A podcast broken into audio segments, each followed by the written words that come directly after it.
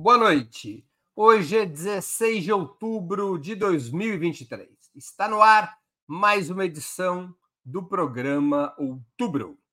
Estamos no nono dia da guerra declarada pelo Estado de Israel contra os palestinos da faixa de Gaza, liderados pelo Hamas. O Conselho de Segurança das Nações Unidas, presidido pelo Brasil nesse mês de outubro, está em negociações frenéticas para tentar aprovar uma resolução que eventualmente permita suspender o conflito em curso. Para debatermos esse cenário, hoje teremos a presença de Jandira Fegali, médica e deputada federal fluminense pelo Partido Comunista do Brasil.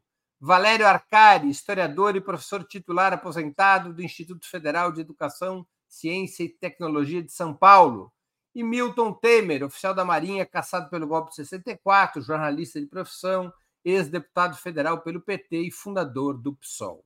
Em nome de Opera Mundi, eu cumprimento os três convidados e passo a primeira pergunta. Nove dias depois dos ataques do Hamas ao território israelense, qual é o balanço político-militar que se pode fazer? Desta, desse conflito que já vai para o seu nono dia. Jandira Fegali com a palavra. Bem, boa noite, boa noite a você, boa noite, Milton, boa noite, Valério, boa noite a quem está conosco nesse momento. Bom, primeiro, o primeiro balanço é de uma absoluta tragédia. Né? É, uma, é um conflito absolutamente trágico, onde a morte de civis de ambos os lados é, é absurda, então, nós não podemos nem aceitar o ataque aos civis de Israel e nem o ataque aos civis da Palestina. Mas é importante a gente ver que a resposta de Israel é uma resposta de, da chamada punição coletiva, que vai se transformando num massacre do povo palestino, com possível extermínio de um povo, que vai sendo naturalizado. Vai sendo naturalizado pelo nível de informação que é passado, né? onde alguns, inclusive, acabam é, caracterizando os palestinos como subraça, como animais, né? e é dessa forma que muitos das matérias e, e comentários que são feitos na grande mídia acontecem. Né? Então, o balanço que se faz hoje é que houve, de fato, um ataque condenável aos civis de Israel. No entanto, a resposta é uma resposta que faz parte dos objetivos do Estado sionista de Israel, que é exterminar e reanexar o território palestino, exterminando aquele povo. Não é uma guerra contra o Hamas, é uma guerra contra a Palestina, contra o seu povo. 2 milhões e 200 mil pessoas naquele território, naquela faixa, quando a gente sabe que o Hamas deve ter o quê? 20 mil militantes. Então, é, na verdade, é um ataque ao povo, um ataque inaceitável, para além de todos os cerceamentos humanitários de água, de alimento, de medicamento de combustível, da possibilidade de vida, da possibilidade de sair da região de bombardeio, inclusive os estrangeiros que lá, lá estão e que não estão conseguindo sair. Então, o balanço que eu faço é que há uma desproporção, uma desproporção que a gente já sabia que ia acontecer, né? e uma desproporção que vem ao longo do tempo acontecendo. A própria ONU divulga um dado que diz, é, a própria ONU diz que entre 2008 e 2020 morreram 5 mil palestinos e 256 israelenses, o que mostra a desproporção desse processo e de um ataque permanente, radicalizado de ocupação, que historicamente acabou dando nisso. Existe a foto, que é a tragédia, existe o filme. E o filme é um filme de permanente agressão à Palestina, negando o Estado palestino, negando os direitos civis daquela população, negando seu direito de ir e vir. Eu lembro que em 2014 aqui eu denunciei mulheres grávidas tendo filho na rua sem alcançar a maternidade, porque não conseguiu atravessar para alcançar o serviço de saúde. Então, é, as, as coisas chegam a este ponto e, na minha opinião, a responsabilidade maior é do Estado de Israel e do silenciamento internacional. Agora, isso não nos, nos leva também a uma aceitação do ataque do Hamas ao território é, israelense, matando civis. Isso também não dá para a gente aceitar, nem apoiar, e muito menos deixar de condenar a morte civis também do povo israelense. Há que separar o Estado dos civis de Israel. Com a palavra, Valério Arcari. Boa noite a todos. Jandira, bem-vinda no programa Outubro. Milton, uma satisfação reencontrá-lo. Breno, a minha solidariedade pessoal em função, enfim, dos ataques que. Pode ficar tranquilo. Eu ainda estou com os dentes e ninguém quebrou meus dedos. Está tudo em ordem. Muito bem. Assim será. Cinco notas breves. Primeiro, é, é o maior conflito militar em 30 anos depois da guerra do Yom Kippur, quase 5 mil mortos, provavelmente mais. Por enquanto, numa proporção de 3 para 2, mas, evidentemente, como já nos disse Jandira, a, a iminente invasão de, da faixa de Gaza, ela anuncia que teremos uma tragédia humanitária, provavelmente de dimensões imensuráveis, apocalípticas, como não vemos no mundo há muitas décadas. Trata-se de uma guerra entre uma potência colonizadora e um povo colonizado. E numa luta entre duas forças tão desproporcionalmente diferentes, toda neutralidade é cumplicidade com a força mais poderosa. Trata-se disso. Cumplicidade. E, portanto, nós estamos diante de uma estratégia política que tem como objetivo derrubar o governo do Hamas na faixa de Gaza, mas que não pode ser executada sem um movimento de limpeza étnica que já começou com um ultimato, uma exigência do Estado de Israel de que a população da faixa de Gaza se transfira para o sul da faixa de Gaza, né, ao sul do rio Gaza, e isso é uma estratégia que, que fere o direito internacional e que eh, consiste em limpeza étnica, deslocamento de um povo pela força com a ameaça de uma guerra devastadora. É, terceira nota, até agora, é, a posição do Hezbollah, da autoridade palestina na Cisjordânia, ou seja, o Fatah, e mesmo do Irã, foi é, de declarar uma posição contra é, a ameaça é, catastrófica que pesa sobre o povo palestino que vive na faixa de Gaza, marcando posição, e não mais do que isso.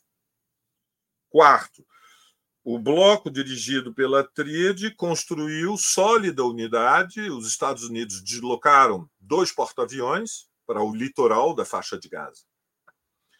E conseguiram, por enquanto, uma frente unida que legitima que Israel exerça o seu direito de defesa sem nenhuma contrapartida. E nós todos sabemos que direitos são limitados por outros direitos. O direito de defesa do Estado de Israel é limitado pelo direito à vida da população palestina que vive na faixa de Gaza. E, por último, nós assistimos neste fim de semana manifestações de solidariedade com o povo palestino, que é onde eh, passa a esperança do mundo. Essas manifestações em diferentes continentes, em pequena escala, infelizmente no Brasil, são, neste momento, a trincheira da solidariedade internacionalista. E a bandeira internacionalista é a mais difícil, mas é a mais bonita da tradição socialista e da tradição marxista. Câmbio. Milton Temer com a palavra. Está sem, tá sem som, Milton.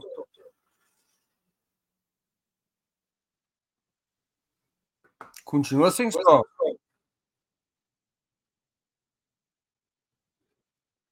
Teu microfone está desligado, Milton. São problemas Agora... da idade. Não, é igual, Boa noite a todos. É igual, o teu, Boa... igual o teu Vasco da Gama, joga de vez em quando.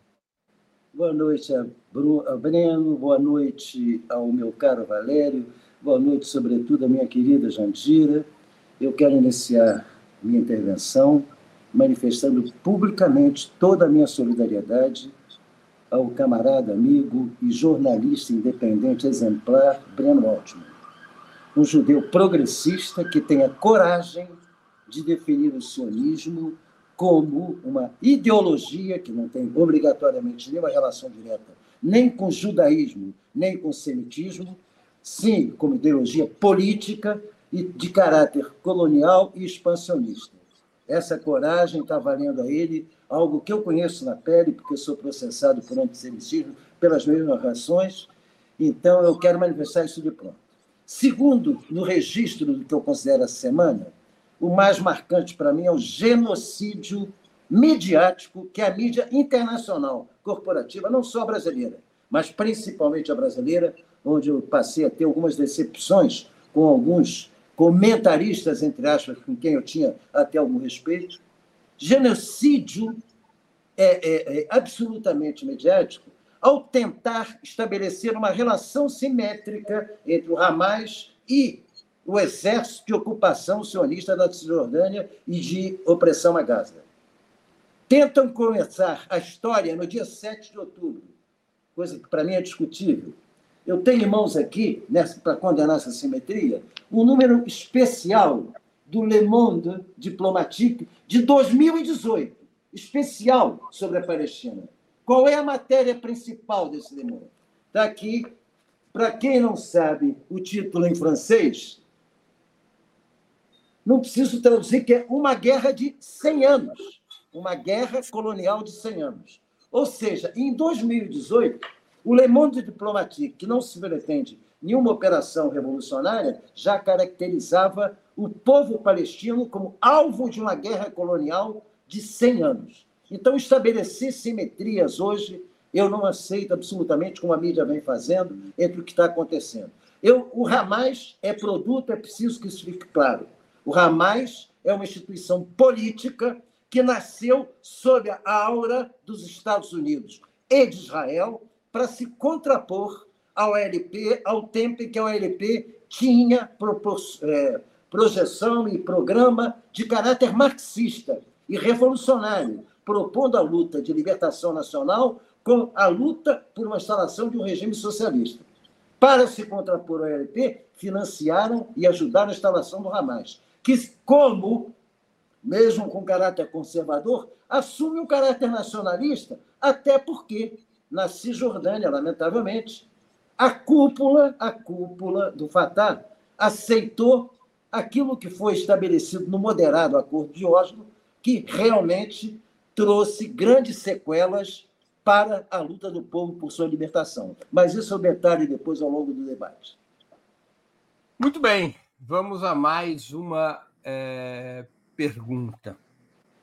A Jandira já citou eu, eu, que Israel poderia estar desenvolvendo uma estratégia de limpeza étnica. O Valério também foi por esse caminho, o Milton também. Eu vou perguntar uma outra coisa.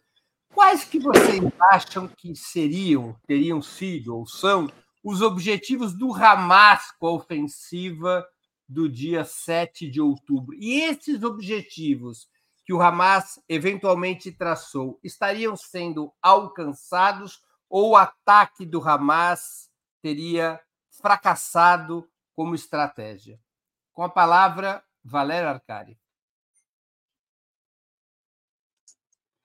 Bom, nós não podemos saber quais eram os objetivos do Hamas. Nós partimos de uma premissa que é que as organizações políticas atuam de forma racional, ou seja, fazem análise da situação concreta, interpretam qual é a relação social e política de forças, tentam eh, construir cenários, fazem cálculos de risco.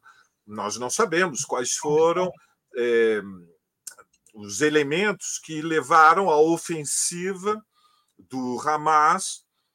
Nós, evidentemente, como socialistas brasileiros, marxistas latino-americanos, nós somos solidários à causa palestina, o que não significa, como já alertou a Jandira, que nós tenhamos que é, apoiar é, as táticas políticas das organizações que são variadas e que lutam pela representação do povo palestino. E como alertou Milton, o Hamas é um braço da Irmandade Muçulmana, não é uma corrente esquerda, é fundamentalista religiosa, e o Hamas eh, reconhece, identifica, defende que a população de origem judia que vive no Estado de Israel é cúmplice de um Estado, de uma estratégia sionista que eh, ameaça a sobrevivência do povo palestino. Eu creio que há pelo menos cinco hipóteses que nós podemos considerar.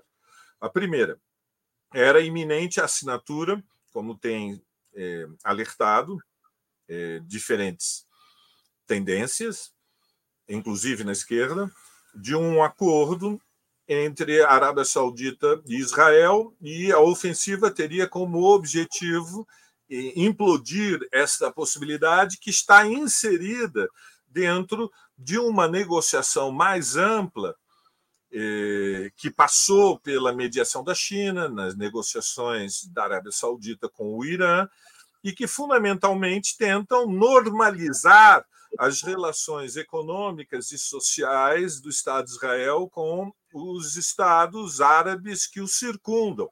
Vejam, há um problema de eh, central na estratégia é, dos Estados Unidos e de Tel Aviv, que é que é, nós estamos diante de uma crise ambiental e o controle do acesso ao petróleo e, portanto, a, a política diante é, dos preços dos combustíveis fósseis é parte fundamental da disputa contra a China, que não tem acesso aos combustíveis fósseis.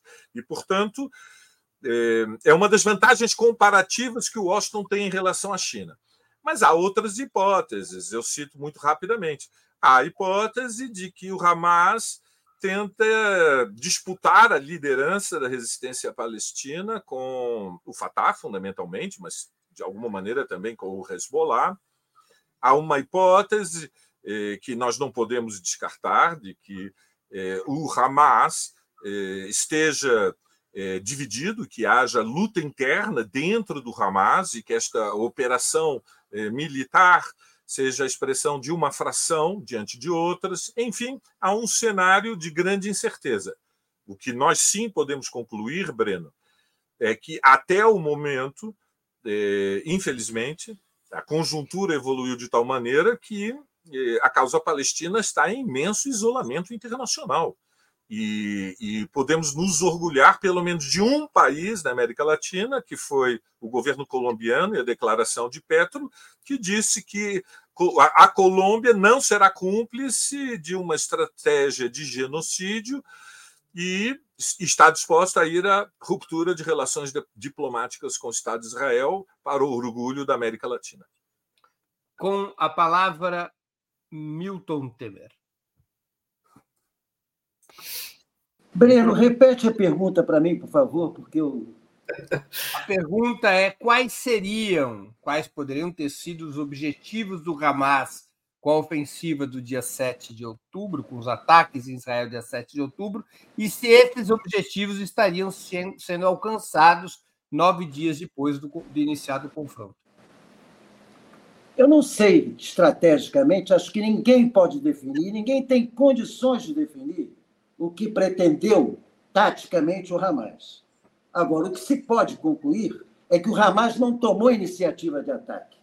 O Hamas responde a uma crescente ação, quase que abertamente genocida, de ministros do governo Netanyahu que chegam ao ponto de afirmar, desde o começo desse ano, não existir povo palestino, portanto, não haver razão para Estado palestino. Isso, para mim, tem significado claro, que é de colocar para fora da Palestina os palestinos, julgá-los no mar ou levá-los à condição de emigrados espalhados pelo mundo. Isso é claro. Então, objetivamente, se o Hamas chega a esse ponto, é porque condições concretas foram geradas pelo próprio comportamento bélico, por o próprio comportamento ostensivamente ameaçador contra o povo palestino, do exército de ocupação, do governo de Netanyahu e dos seus aliados que carregam transferindo para os palestinos uma culpa que é deles, pelo Holocausto, a burguesia francesa, a burguesia alemã, a burguesia, até uma parte da burguesia inglesa, para não falar da burguesia americana, pelo antissemitismo e simpatia que tiveram pelo governo de Hitler, objetivamente concorreram e até ajudaram, de certa forma, com denúncias anônimas, à prisão de judeus, de comunistas, de Maquisar, de Partizani na Itália, estas burguesias transferem as suas culpas e responsabilidade para o povo palestino pagar por eles. Então, objetivamente, transformam Israel num instrumento de aplicação de pena permanente sobre uma, uma vítima que é transformada em réu, que é o caso do povo palestino. Então, objetivamente, qualquer coisa, eu não, não tenho nenhuma afinidade com Hamas. Minha afinidade palestina é com a Frente Democrática e Libertação da Palestina, fundada pelo médico marxista Jorge Rabach. Hamas, para mim, está fazendo agora aquilo que a política Israel proporcionou e, de uma certa forma, a moderação e o defensivismo, e eu diria mais, até de uma certa forma, o, o, o, o recuo do Fatah com respeito àquilo que foi deliberado em Oslo, provocou diante do povo palestino. O Hamas assume objetivamente a posição de combate contra a ocupação. É isso que aparece objetivamente. Então, eu prefiro olhar a ofensiva do Hamas não como iniciativa, mas sim como resposta. Certo ou errada? Não sei. Foi resposta e não iniciativa, como se pretende dar no genocídio da comunicação, de uma forma geral, das mídias corporativas. Jandira Fergari com a palavra. Breno, eu acho que o Arcari pontuou é, cinco possibilidades que eu acho que são complementares. Elas não se contradizem, não são antagônicas entre si. Ele colocou uma questão geopolítica importante do mundo árabe, nós temos que observar isto, né? temos que observar isso. Segundo, existe o aspecto de disputa interna da, da representação da defesa da causa palestina, né? E há, de fato, uma, uma, uma ação é, quer dizer, há uma, uma tentativa de obstruir um domínio total ocidental sobre aquela região. Eu penso assim que quando a gente observa a história desde 47 para cá e todo mundo, todos nós aqui conhecemos essa história, eu diria que o Netanyahu é a pior versão dele mesmo. É pior do que o governo anterior dele. Então é um governo que tentou inclusive suplantar a Suprema Corte de Israel e o povo foi para a rua contra isso, contra o absolutismo do seu governo e não ter é, divisão democrática de poderes dentro de Israel. O povo estava aos milhões na rua recentemente, o povo judeu, aos milhões. Netanyahu é a pior versão dele próprio. É o governo mais expansionista, mais conservador, mais reacionário, mais antidemocrático, mais terrorista como Estado que nós podemos ver. Só que essa história, de fato, não começou agora, ela começou lá atrás. Né? A expansão, a ocupação militar, a expulsão, a humilhação dos palestinos, a retirada de direitos de parte do território já está lá atrás, a retirada de direitos fundamentais de cidadania, tudo isso vem se, acumulando. O problema é que a, o desgaste do fatal, o desgaste da autoridade palestina, acabou fazendo crescer a representação do Hamas na faixa de Gaza, porque não há resposta da autoridade palestina às demandas daquele povo na sua própria luta. Há uma defensiva, sim, há um desgaste muito grande do atual é, líder, atual líder da autoridade palestina, que agora eu, eu esqueci o nome dele. Mahmoud, Mahmoud Abbas. Exatamente, o Abbas. E, e esse desgaste acabou fazendo crescer uma representação que ganhou, inclusive, as eleições na faixa de Gaza eleições parlamentares. Né? Então, eu penso é, que, neste caso, quer dizer, neste momento, nesta foto, o que a gente está vendo é a tentativa clara de unificação que Israel tenta, buscando solidariedade do mundo árabe, para acabar com, com, com a Palestina. O Estado palestino é uma decisão da ONU, é uma resolução da ONU em 1947. Resolução 181, eu fui rever os textos. A gente acompanha isso há muito tempo, a prisão da Lâmia, a libertação da Lâmia, tudo isso foram processos muito simbólicos da luta palestina contra a opressão do Estado de Israel. Né? Eu apenas acho que a gente precisa ter o cuidado, o cuidado de não defender a tática do Hamas, porque eles querem fazer essa disputa, eles querem fazer a luta pela Palestina, mas numa tática de dizer que o Estado de Israel não pode existir. E eu acho que a gente tem que ter os dois Estados. Não pode ser contra a existência do Estado de Israel. Acho que ele existe. O Estado palestino tem que existir. E essa tática que ele fez agora, ele jogou para tudo ou nada, porque ele sabia que a resposta de Israel seria essa. Quando ele faz um ataque daquela dimensão, furando inclusive a segurança, a falha da segurança do governo de Israel, quando ele faz isso, ele sabia que o troco ia ser muito pesado e que ia morrer muita gente e que o, o, o resultado dessa ação seria um possível massacre do povo palestino. Então não dá para a gente sustentar uma tática dessa. Não dá para sustentar uma tática dessa, é errado. Na minha opinião, é um erro é, achar que atacando os civis de Israel da forma como fizeram, teria a Palestina teria algum benefício. Não terá. Não terá. Pode até ser que a gente consiga o Estado palestino lá na frente, mas o custo de vidas, de vidas da, dos palestinos, de crianças, mulheres, homens, jovens, idosos, o custo de vidas é muito elevado. É um massacre, de fato, é um extermínio naturalizado pela mídia brasileira, é um extermínio que está acontecendo. E parece que é natural, porque é uma resposta justa ao ataque do Hamas. A gente não pode aceitar essa naturalização. Não é uma resposta justa, não é uma resposta proporcional, muito menos ela é cirúrgica, num alvo militar, numa inteligência. Não, não é isso que está acontecendo. É uma guerra do Estado de Israel contra o povo palestino inteiro. É isso que a gente precisa denunciar, é isso que a gente precisa lutar, e precisa se exigir, sim, a retomada do diálogo, que nesse momento é, é eu, eu reputo como impossível, mas há que entrar atores é, da comunidade internacional para você cessar fogo, porque não pode continuar matando, tem que parar, né? para que se defenda o Estado palestino como como uma possibilidade de, de, de médio prazo da paz mais duradoura naquela região, né? e que a gente consiga, de fato, assistir agora a essa tragédia humanitária, dar assistência às pessoas da Palestina, porque não é possível viver daquele jeito, com esse, com esse deslocamento absurdo da população de 2 milhões, 1 milhão sai de um lugar para se concentrar no outro, sem nenhuma condição de vida, sem nenhuma condição digna de sobreviver.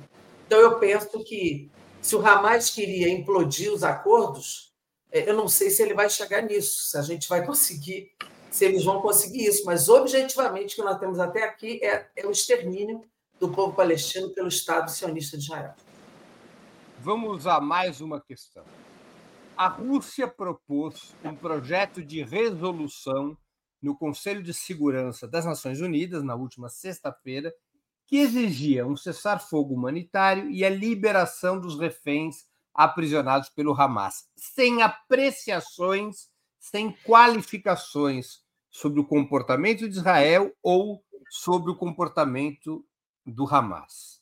Diante da resistência norte-americana a essa proposta, o Brasil apresentou outro projeto, que identifica como terroristas os ataques do Hamas não condena Israel e pede uma pausa humanitária, trocando a expressão cessar fogo por uma outra expressão que é uma pausa humanitária, provocando sérios protestos da delegação russa, do embaixador russo nas Nações Unidas.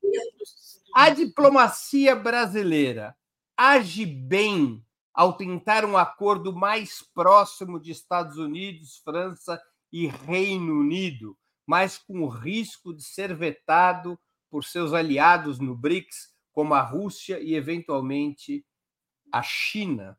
Com a palavra, Milton Temer.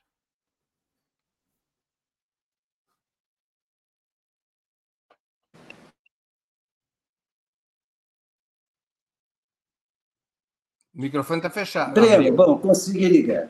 Bom. Por partes. Eu queria primeiro colocar de maneira muito clara. Não há uma disputa política a partir dessa decisão do Hamas. Todas as tentativas feitas pela mídia internacional de entrevistar membros, inclusive, muito ligados ao Fatah, membros históricos do Fatah, embaixadores palestinos, que são todos eles ligados à autoridade palestina, em todas essas ocasiões, manifestou-se de forma clara uma unidade palestina sem nenhuma crítica ao Hamas, em todas as entrevistas. Pelo contrário, Mustafa Barghouti, enfim, embaixadores de uma todos. Aliás, isso tem a ver com a origem histórica desse problema. A origem do problema está na tragédia que se resultou do chamado Acordo de Oslo, em que se criou a perspectiva da criação do Estado palestino, e, na verdade, a única coisa que se criou foi uma sequela grave de os palestinos serem responsáveis pela segurança dentro do território ocupado pelos exércitos de ocupação israelense. Ou seja, palestinos prendendo palestinos para fazer o serviço sujo da, do exército israelense. Não é o Hamas que é culpado da situação que está aí. Vamos ter claro, o Hamas não é causa, o Hamas é uma trágica consequência de equívocos históricos que vêm sendo cometidos. Eu quero lembrar, o primeiro nome que rompe com o Fatah não é nenhum radical sectário, não. É Eduardo Said. É o primeiro que denuncia os acordos de Oslo premonitoriamente com o que iria acontecer. Ou seja, Israel vai ampliar a sua total dominação sobre a Cisjordânia, vai esmagar Gaza e nós não vamos conseguir tirar o pé do atoleiro. Eduardo Said denunciou o acordo de Oslo lá atrás, em 93. Então, objetivamente, eu acho que essa, essa posição do governo brasileiro não é uma posição que me dê orgulho. Eu compreendo até a debilidade, a busca de espaço de qualquer forma. Mas é evidente que no momento em que há um confronto aberto, na medida em que o Brasil assume Hamas como é, é, é, é, é entidade terrorista, eu quero saber como é que assume a posição do exército de Israel, que em 2014 entrou para destruir o Hamas dentro de Gaza, matou mais de 1.500 pessoas, destruiu escola, destruiu o centro hospitalar da ONU, e ninguém chamou de terrorista. Ou seja, o terrorismo e refém existe do lado do Hamas. Do lado de cá é a defesa contra os ataques do Hamas. Neste episódio agora, já existe mais de um dobro de mortos palestinos em relação aos atingidos por Israel. Eu fico feliz com mortos israelenses? Não. Agora, não vamos responsabilizar. Isto existe, a responsabilidade fundamental dessa tragédia está na ideologia sionista, colonialista, expansionista, que quer colocar o povo palestino para fora da sua terra milenar. Essa é a origem que não pode ser esquecida colocar e admitir de pronto terrorismo. Não é essa. O que os russos colocam, objetivamente, é dizer libera o refém, mas não qualifica. E está correto. Libera refém, eu já acho até uma concessão, porque refém só tem do lado. Do outro, as crianças que estão presas em Tel Aviv e Jerusalém são prisioneiros. E ninguém discute crianças que foram presas em manifestações pacíficas por atirarem pedras em tanques e bulldozers. É absurdo. Então, eu não aceito nenhuma simetria, sem nenhuma simpatia especial pelo Hamas. Nenhuma. Não, aliás, não tenho nenhuma simpatia por organizações religiosas na política. Eu já deixei isso claro. Agora, objetivamente, no quadro atual, isto é uma forma de prejudicar o povo palestino no seu conjunto e todos os entrevistados no campo da autoridade palestina deixaram isso claro. Não caíram na armadilha. Não são eles que estão falando, embora eles briguem com o Hamas, não são eles que estão denunciando o Hamas, nem culpando o Hamas. Eles culpam e responsabilizam o exército de ocupação sionista que há décadas massacra o povo palestino. Antes de passar a palavra para. É, quem que eu tenho que passar a palavra agora? Para Jandira Fegali, eu vou dar duas notícias que acabaram de subir. A primeira delas, o Hamas afirmou que irá libertar unilateralmente os estrangeiros detidos como reféns. primeira informação. E a segunda eh, informação é que o Irã prevê ataques de aliados contra Israel nas próximas horas. Se cogita ataques massivos do Hezbollah e da Síria contra o território israelense. São as duas notícias recém-vindas da frente de guerra. Com a palavra, Jandira Fegali. Acho que essas notícias elas só vão confirmando a possibilidade da regionalização da guerra e uma mudança geopolítica profunda naquela região. Eu é, tenho concordância que o Estado de Israel é o principal responsável por tudo isso, para a gente ter chegado até esse ponto. Eu fiz um discurso na Câmara semana passada dizendo isto, e mandei hoje para a Carta Capital, onde eu sou colunista, um artigo dizendo isto. Porque, de fato, a responsabilidade maior, e ninguém pode ter dúvida disso, a gente precisa contar essa história para a sociedade, é do Estado de Israel. Eu acho que a gente não pode ter dúvida sobre isso, nenhuma.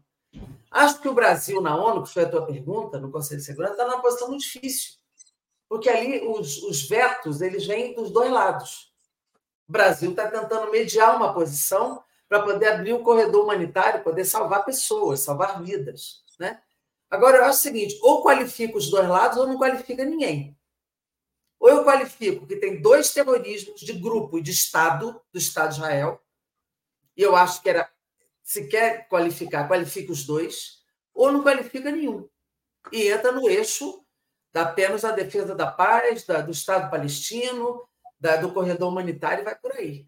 O problema é que ali ninguém se acerta, não vai ter consenso nessa história. Vai todo mundo vetar. Quando não, qualifica o Hamas, um veta, quando qualifica o Estado de Israel, o outro veta. Então não, não tem possibilidade de ter acordo ali. Aqui eu vou dar um exemplo para vocês. Semana passada, aqui na Câmara, nós tentamos fazer uma resolução da Câmara dos Deputados, que seria uma resolução em que nós condenávamos as duas ações, né, estabelecendo que o Estado de Israel tinha feito ataque aos civis e exigindo a, a paz, a, o cessar-fogo e, e, e a, a, salvar, proteção às vidas, à vida. Nós fizemos isso aqui. Você tem que ver o rolo que deu. Acabou que aprovou 16 resoluções dentre elas a nossa, que aí nós qualificamos claramente é, a condenação aos dois ataques, mas ao Estado de Israel muito claramente, defendemos os dois a criação do Estado palestino e no texto que justifica a moção a gente bota claramente a responsabilidade do Estado de Israel por termos chegado onde chegamos. Essa resolução foi aprovada aqui. Mas você não tem noção da polêmica que se estabeleceu aqui, que a extrema-direita só quer condenar o Hamas mas eles não fazem nenhuma defesa da Palestina e não querem condenar o Estado de Israel. Queriam fazer uma moção de solidariedade ao Estado de Israel. Nós impedimos isso de acontecer. Imagina a Câmara dos Deputados ser aliada do Estado de Israel quando eles estão massacrando o povo palestino e tem uma responsabilidade imensa nesse processo. Acho que o imperialismo tem muito interesse nessa região. A política, como disse o Milton, colonialista, expansionista de Israel, inclusive militarizada, e de expulsão e de humilhação dos palestinos o tempo inteiro é a responsável maior, mas isso não quer dizer que a tática do Hamas seja a tática que a gente possa apoiar. Eu acho que a gente precisa fazer essa diferença é, entre o discurso geral e, e, o debate que nós estamos fazendo aqui. Valério Arcari, com a palavra.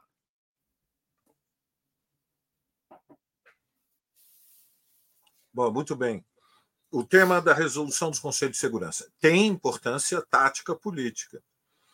É, tem uma importância tática porque, se eventualmente fosse aprovado pelo Conselho de Segurança uma resolução que, com o peso da autoridade, é, vamos dizer, simbólica das Nações Unidas, obrigasse Israel a suspender a iminente invasão da faixa de Gaza, seja na forma de um cessar-fogo, seja sobre a forma de uma pausa nas hostilidades, seria uma vitória tática. E, portanto, a diplomacia brasileira não está errada em tentar deslocar a maioria das Nações Unidas para uma posição que é, é diferente da, do governo norte-americano, que até agora tem insistido que o Estado de Israel tem o direito ilimitado a se defender e levar até as últimas consequências a sua estratégia para derrubar o governo do Hamas, que passa por uma invasão terrestre de Gaza, que significa guerra, rua a rua, casa a casa. E, portanto, estamos falando de dezenas de milhares de mortos. Nós temos que lembrar que Israel já deu o ultimátum e que, portanto, nós estamos numa condição, neste momento, segunda-feira, 16 de outubro, 19h47, na qual dezenas de milhares de palestinos estão tentando, o que é muito difícil, fugir da parte norte da faixa de Gaza para se proteger do que será é, uma ofensiva impiedosa. E, portanto, o sentido da resolução da diplomacia brasileira é ganhar tempo. E ganhar tempo nesse, neste momento significa salvar vidas. E, e, e, e por que este movimento é inteligente? Embora, eh, infelizmente, seja pouco provável que venha a ser aprovada uma resolução. Ele é inteligente porque ele leva a um isolamento internacional do Estado de Israel, que já, já declarou que não aceita que ninguém estabeleça nenhum limite, que eles vão até o fim, custe o que custar. E que se morrerem palestinos, a culpa não é do Estado de Israel que invade Gaza, é do Hamas que não se rende. Você compreende? Então, isso envolve uma apreciação da relação política, militar e social de forças, da, da relação de forças. Essa iniciativa é progressiva. Evidentemente, a Rússia pressiona por manter na declaração uma condenação mais explícita de Israel, porque isso também ajuda a que a diplomacia brasileira com seus aliados consiga deslocar uma parte da União Europeia e, portanto, ter parte de um movimento tático. Primeira, última observação, Breno.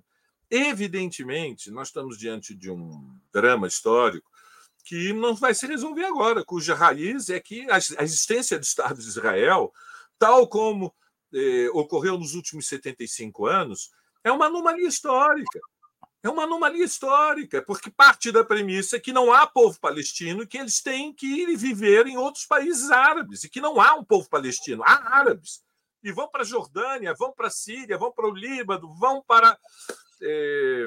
De acordo com Netanyahu, vão para o mar vão, vão para onde quiserem. Mas este é o sentido. Isso, evidentemente, é insustentável do ponto de vista histórico, que, a rigor, mesmo que ah, ocorra uma derrota militar do Hamas, isso não enterra a causa palestina.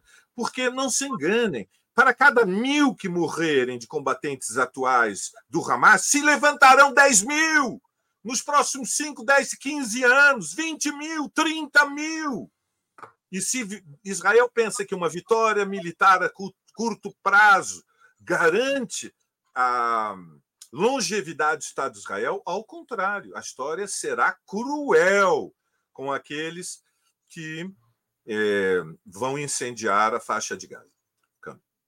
Deixa eu contar uma pequena história bíblica. Num país, num Estado teocrático como Israel, vale a pena pensar nisso. Os filisteus são considerados precursores dos palestinos. Eles eram chamados dos povos do mar. Chegaram na costa do Egito, mais ou menos no século 13 a.C., e foram subindo e criaram várias cidades. Entre essas cidades, criaram Gaza. O mais mitológico, o mais famoso dos mitológicos guerreiros filisteus era Golias. E os filisteus foram enfrentados pelos hebreus, precursores dos judeus. Davi era o guerreiro dos hebreus. O exército hebreu isola os filisteus na faixa de Gaza e os empurra de volta para o mar, onde pereceu boa parte do povo filisteu, que deixou de existir como um povo assentado naquelas terras. Quando Netanyahu diz para os palestinos saiam da faixa de Gaza, trancando a fronteira ao leste e ao norte, sabendo que o Egito vai manter trancada a fronteira ao sul, ele dá uma única saída para os palestinos, que é o mar, a imagem bíblica da vitória dos hebreus sobre os filisteus. É bom ter isso em conta num Estado teocrático como Israel, na qual o sionismo se fundiu com a religião. Antes de passar à próxima pergunta, pessoal, temos mais. Mas isso, de... você concorda? É uma estratégia louca. Tem nome isso. Insanidade. Breno, Breno, delírio. permite fazer uma pergunta diante da tua reflexão? Doidura. Demência. E essa, essa proposta seria considerada dentro da norma da definição do terrorismo? Seria considerado um ato de terrorismo ou seria considerado um direito de defesa? Eu acho que isso, Milton, seria uma outra discussão, porque eu acho que o terrorismo de Estado, é, tipificado no caso de Israel, o nome disso mais correto é o genocídio. É o maior, seria o maior genocídio desde a Segunda Guerra Mundial. É disso que se trata. É evidente que eliminar um povo só aconteceu nesta escala né, nos últimos 100 anos, só aconteceu na Segunda Guerra. Só no Holocausto. Essa só no é, a Holocausto. Ironia, é a ironia trágica deste momento. Claro, claro. É. Bom, é, nós estamos com mais de 1.200 pessoas nos assistindo ao vivo. Eu quero pedir para o pessoal agradecer a solidariedade de todos e, como eu sou judeu, eu vou pedir para a solidariedade ser transformada em moedas. O pessoal contribuir financeiramente para o Opera Mundi e para o programa. Eu gosto muito da solidariedade fraterna, fico agradecido de verdade. Se ela puder vir acrescentada de uns trocos, de uns cobres, super chat, super stickers, as pessoas virarem assinantes do nosso canal no YouTube, via Pix, eu vou ficar mais contente ainda. Eu vou sentir essa solidariedade mais calorosa, porque nós estamos precisando desses recursos. Nós não estamos na faixa de Gaza, mas do ponto de vista comunicacional, o que os grandes monopólios fazem é nos bombardear diretamente. Como vocês sabem, nós temos sido desmonetizados diretamente pelo YouTube várias vezes por conta dos programas que fazemos. Então, pessoal, vamos contribuir. Não importa o valor, pequeno, médio, grande, contribuam, porque isso é essencial para a nossa manutenção e para o desenvolvimento do nosso trabalho. Brincadeiras à parte, é isso, é disso que se trata. Contribuam. É, vamos a mais uma questão. Dessa vez vamos começar de novo com a nossa Jandira Fegali. No caso de ser aprovada uma resolução no Conselho de Segurança da ONU, como garantir que Israel a respeitará? Se nos últimos 75 anos, várias decisões da máxima instância das Nações Unidas foram simplesmente desconsideradas pelo Estado sionista, apesar do apoio norte-americano. Os Estados Unidos apoiaram várias dessas resoluções, na verdade, são cinco resoluções, desde 48, e não foram cumpridas por Israel, até porque essas resoluções são aprovadas sem o gatilho da, da imposição dessas resoluções através de uma força-tarefa militar. Uma única exceção. A exceção é a Guerra do Suez quando Estados Unidos e União Soviética obrigaram Israel a recuar sob risco de serem das tropas de Israel terem que enfrentar, veja que ironia, em plena Guerra Fria, uma força militar conjunta dos Estados Unidos e União Soviética contra Israel, França e Reino Unido. Aí, nessa situação, Israel, França e Reino Unido rapidinho recuaram e acabou a ocupação do Suez. Como garantir que a resolução seja cumprida. Não tem essa outra discussão no Conselho de Segurança? Bom, temos aqui um pedaço de papel. Como é que o pedaço de papel vai ser implementado? Vira realidade. Então, é, a palavra você, Jandira Fegali. Você tocou num ponto, você tocou num ponto que eu acho assim muito decisivo, né? Eu acho que a tentativa de aprovar uma resolução é para proteger vidas, né? independentemente do conteúdo formal que ela tenha, é para proteger vidas. Mas falta, de fato, Breno, esse pulo do gato, porque não há uma contrapartida, não há uma ameaça de bloqueio econômico, não há ameaça de isolamento militar, não há ameaça de nada. A, simples aprovação da resolução não obriga, não obriga. Né? Agora, eu acho, assim, a sensação que eu tenho durante todo esse processo, que essa resposta desproporcional de Israel, esse massacre coletivo, esse genocídio que está sendo apontado nesse processo, também vai gerando uma, uma tomada de consciência de outros estados e outras populações. É, a coisa está muito pesada, está muito dura. A morte de palestinos hoje já chega, sei lá, quase 3 mil pessoas nesse momento, com maioria de crianças, inclusive, as imagens, tudo isso está sendo impossível de esconder. Mesmo a grande mídia está começando a mostrar, porque não tem como esconder. Os bombardeios estão lá. Eu acho que essa desproporção, esse peso é, de um genocídio sobre a Palestina está começando a mexer com opiniões e posições dos estados e também da população no mundo inteiro. Então, isso vai gerar, se tiver uma resolução, inclusive, aprovada que Israel não cumpra isso vai gerar um isolamento muito grande é, da posição do Estado de Israel, e isso pode mudar o quadro político e, e, e regional. Então, eu penso que é mais na política e mais no significado político da resolução, já que não tem esse outro, esse adendo de contrapartida no sentido de uma punição pelo não cumprimento. Valéria Arcari com a palavra.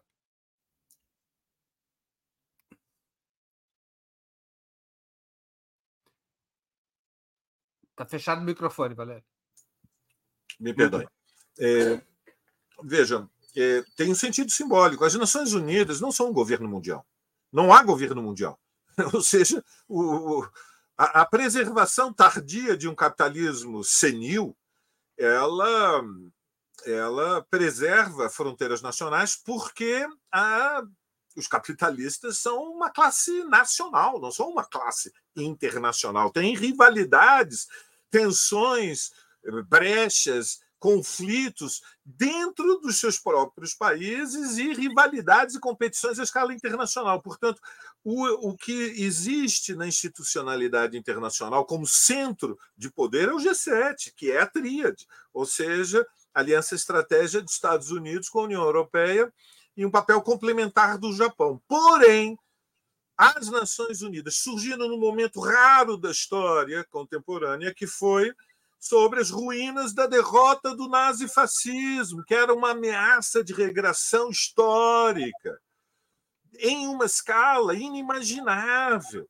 E, nesse marco, as Nações Unidas têm uma autoridade política e alguma é, expectativa que leva com que a disputa pelas consciências de centenas de milhões se possa desenvolver em condições mais favoráveis. E, portanto, qualquer resolução que estabeleça, que diga com palavras é, ou eufemismos é, diplomáticos que o Estado de Israel não pode invadir casa por casa, rua por rua e sair matando palestinos e empurrando para o sul milhão e cem mil pessoas, a pretexto de vingar o ataque do Hamas, ou seja, questiona a lei do italião. Voltamos à idade do bronze, Milton, Jandira, Breno, olho por olho, dente por dente. Isso é a barbárie voltamos à idade do bronze, à lei de Italião. E, portanto, se as Nações Unidas estabelecem uma resolução que diz um minutinho, tem que parar Israel, tem que parar, tem que ter água, eletricidade, comida, remédio, não pode invadir.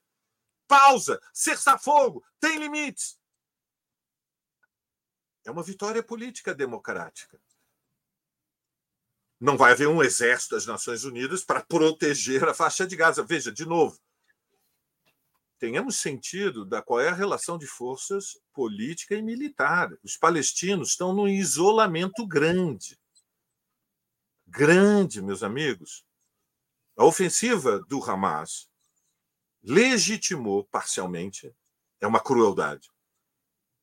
Mas é isso. A resposta do Estado de Israel. Então, é nesse contexto que eu penso que está correta a orientação de lutar por uma resolução para impedir a catástrofe apocalíptica que seria a invasão imediata, que infelizmente pode ocorrer nas próximas horas, talvez amanhã. E, e ainda que fracasse, é, foi uma, foi digamos um, uma iniciativa inteligente do governo brasileiro. Peso político Milton... simbólico da resolução, né? Peso político grande, sem dúvida. Milton Temer. Bom, se há alguma coisa que a gente é obrigado a reconhecer, é que o ato do Hamas tornou pela primeira vez, depois de muitos anos, e depois de centenas de resoluções, a discussão sobre resolução importante. E a resolução que sair vai ter muita divulgação, mesmo que seja absolutamente inócua do ponto de vista material. Porque para conter o expansionismo colonialista de Israel, só existe uma saída: é a retomada do clima parecido com o da Guerra Fria. Eu louvo muito a posição que a Rússia está tomando agora, porque é o contraponto aos Estados Unidos no seu monolitismo na defesa de Israel sob qualquer condição, arrastando com isso os governos, seus acólitos na Alemanha e na França, é, o contraponto a isso é que pode impedir que Israel continue a se expandir como se vem se expandindo desde o acordo de Oslo, sem parar. Nenhuma das resoluções que impuseram algum limite à ação de Israel foi posta em prática. Só entra em prática aquilo que Israel determina com o apoio dos Estados Unidos, sob sempre o argumento de que um foguete foi lançado de uma cidade da Cisjordânia ou de Gaza sobre uma cidade de Israel, mesmo que não provoque nenhum ferido, e que tenha como retorno um bombardeio em Gaza, objetivamente, ou se neutraliza a ação norte-americana no monolitismo hegemônico de controle do planeta, ou Israel vai continuar fazendo o que bem entende, independentemente das resoluções. Porque vamos ter claro, mesmo que se apoie, mesmo que se vote uma resolução dizendo o povo pode sair, já é uma tragédia o povo ter que sair. O povo de Gaza sair de Gaza para onde? Ah, os brasileiros vão retornar para o Brasil. Ótimo, não há dúvida. Agora, tirar a população do norte de Gaza das suas casas, das suas residências, das suas escolas, das suas, dos seus círculos familiares, dos seus círculos de amigos e julgá-los, como você bem lembrou, na possibilidade do mar, resolve o quê? Não resolve. O objetivo é a tragédia está instalada a despeito de qualquer resolução. Agora, aprovar uma resolução tem um caráter, pelo menos, de balançar a consciência minimamente humanística que ainda exista em cima desse planeta. Muito bem, vamos para a última pergunta da noite. Vocês três falaram muito da importância da pressão política, da pressão política internacional para se buscar uma solução. A pergunta minha é muito simples. Vocês estão satisfeitos com a forma como a esquerda brasileira, seus partidos, seus movimentos estão atuando na solidariedade à resistência palestina? Com a palavra, Valério Arcari.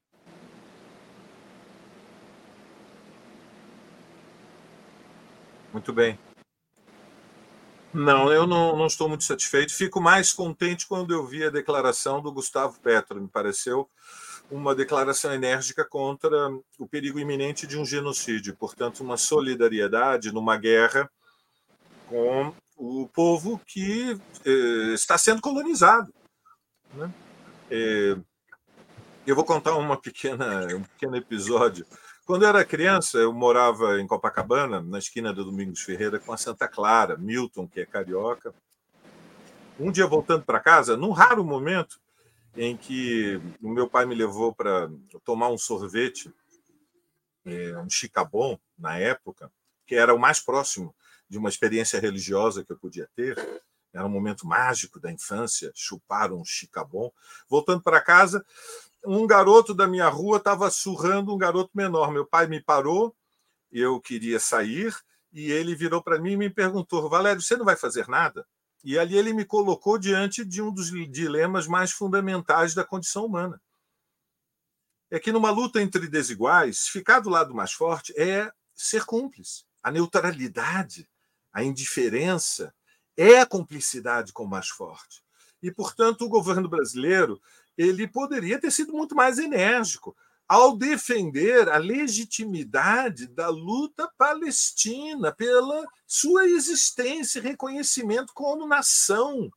O Brasil poderia, deveria ter ah, se posicionado como governo da Colômbia. Na semana passada, eu cheguei a defender também aqui no programa que é, estava na hora do Brasil é, reconsiderar se tem sentido manter relações diplomáticas com o Estado de Israel diante de uma, de uma invasão terrestre que será uma tragédia militar, só pode ser comparada nos últimos 100 anos com o que aconteceu em Stalingrado, casa por casa, rua por rua. Então, nesse contexto do, da parte do governo brasileiro, é, é, eu creio que poderia ter sido mais enérgica, o posicionamento em defesa da causa do povo palestino, o que, repito, não significa passar pano para a tática militar do Hamas, Mas... E a mobilização social e solidariedade? Muito bem. Quanto à esquerda e aos movimentos sociais, nós temos muita dificuldade de fazer atos de rua. Já ficou evidente pelas várias iniciativas. Se construiu uma frente única, são atos pequenos, mas nós poderíamos ter sucesso e deveríamos estar organizando, alguns estamos organizando, debates na periferia, cursos de formação para apresentar a história pela internet, projeção de filmes, agrupar os setores ativistas e oferecer o material de informação e formação que nós acumulamos e que eh, seriam a construção de uma massa crítica na consciência da geração mais jovem da esquerda em defesa da legitimidade da causa palestina. Nas ruas, na Paulista, na Rio Branco, nós não vamos conseguir colocar 15, 20 mil, 30 mil pessoas em função da, da correlação de forças desfavorável que prevalece no mundo e que, infelizmente, também é, se impõe, ainda que um pouco menos ruim, no Brasil. Então. Jandira Fegali com a palavra. Breno, acho que a gente precisa separar o que, que são os partidos e o que é o governo que, nesse momento, está no comando do Conselho de Segurança da ONU. Então, eu penso que a cautela brasileira, ela, do governo brasileiro, apesar de ter está condenando a morte civis, inclusive na Palestina, o governo brasileiro fez isso, mas a cautela do governo é em função seu, da sua posição nesse momento também. Né? Agora, se você olhar para a nota dos partidos, os três partidos, PC, PT, PCdoB e PSOL, foram agredidos pelo editorial do Estadão e têm sido agredidos por todos, dizendo que nós temos um humanismo seletivo. Por quê? Porque o centro da nota foi condenar o Estado sionista de Israel pela responsabilidade disso tudo. Né? É, e os ataques genocidas, vamos dizer assim, do, do que o Estado de Israel está fazendo nessa desproporção de resposta. Nós, inclusive, elaboramos uma nota conjunta dos três partidos para responder, inclusive, aos editoriais, e particularmente o editorial do Estadão. Agora, quanto à mobilização, tem um aspecto que a gente não pode esquecer, e o Valério disse isso, e o Milton falou também.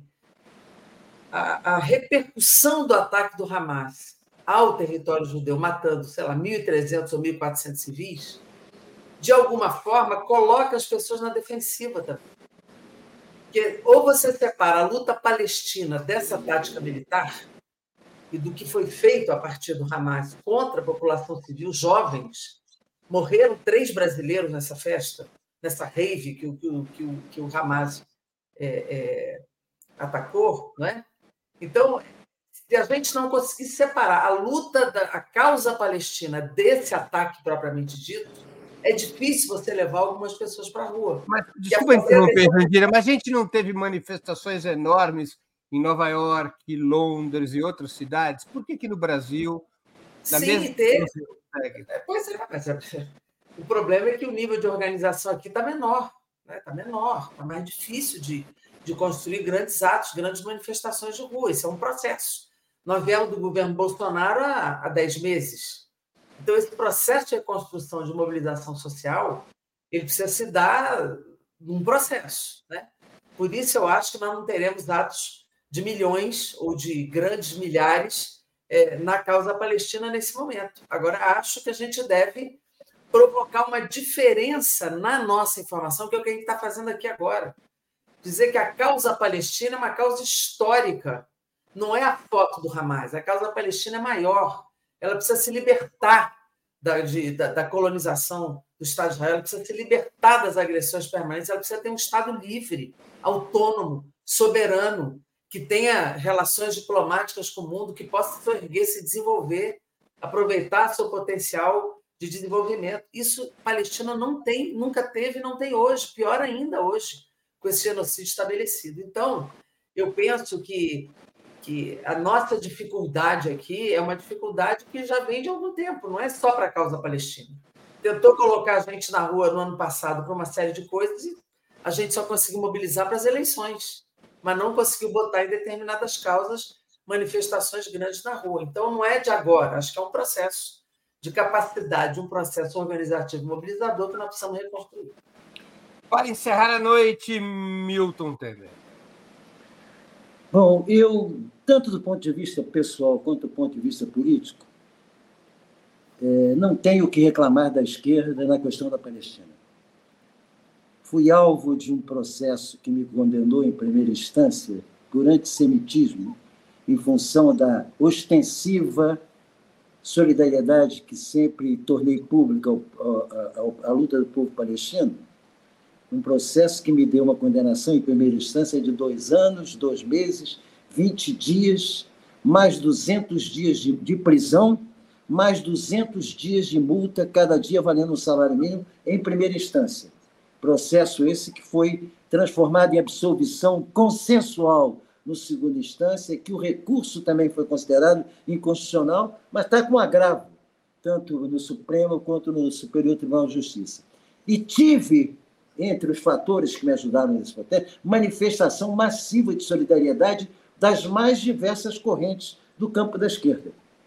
No caso atual, sinto claramente, independentemente de uma ressalvazinha aqui ou acolá, as notas que eu tomei conhecimento dos partidos, do PT, do PSOL, do PCdoB, foram notas corajosas de apoio à luta do povo palestino eu, evidentemente, aliás, a nota só até nesse ponto foi bem, é, é, bem clara, eu me recuso a aceitar a discussão colocada pela mídia corporativa de fazer com que a guerra seja entre Israel e o Hamas. A guerra não é entre Israel e o Hamas.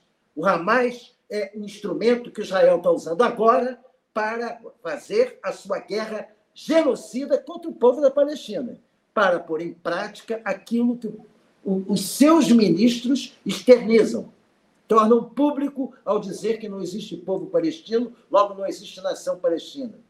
E é preciso ter bem claro: não há governo de Israel que tenha sido leniente com aceitação de acordos com o povo palestino. E a esquerda sempre soube disso. Desde, é preciso ter claro que quem começa a instalação de colônias ilegais na Cisjordânia é o Partido Trabalhista. O Likud vem na esteira e amplia, com a sua visão clara de que tem que tomar conta de todo o território. A esquerda não cai nessa armadilha. Espero que não caia agora.